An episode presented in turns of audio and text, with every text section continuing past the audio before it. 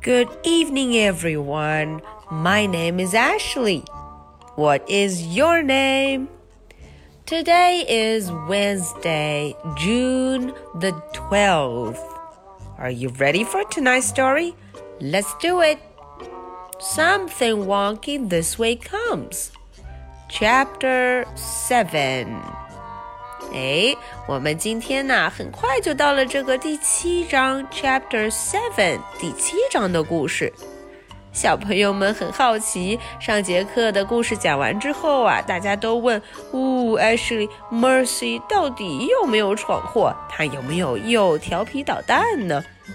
这个不安分的 Mercy 到底会怎么做呢？Chapter Seven。The smell of butter was absolutely everywhere. 哦，大家看，Mercy 啊，她的小猪鼻子这里闻闻，那里闻闻，闻到了很多很多黄油的味道。The smell of butter，黄油的气味。嗯，这个气味到处都有，Mercy 实在耐不住了。the smell of butter was driving Mercy wild. 嗯，实在是让 hmm, Mercy 蠢蠢欲动。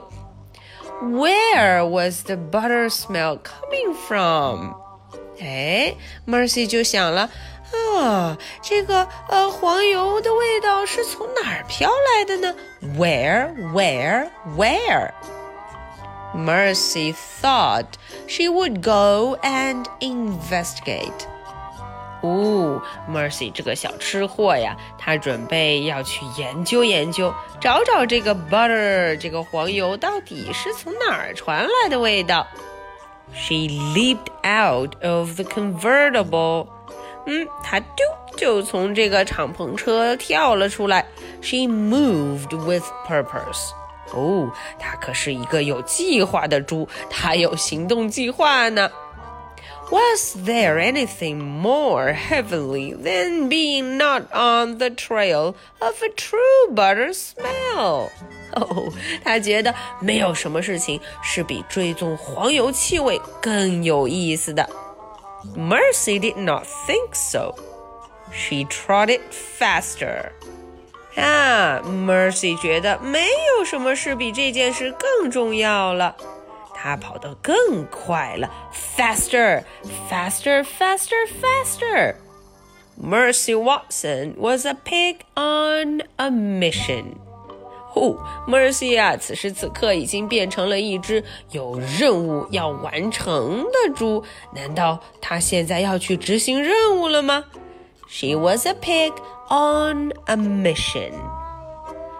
Now, are you ready for my two questions for chapter 7? Question number one What is Mercy going to do? 嗯，这个问题问的是 Mercy 要去干什么呢？Question number two Where do you think was the smell of butter coming from?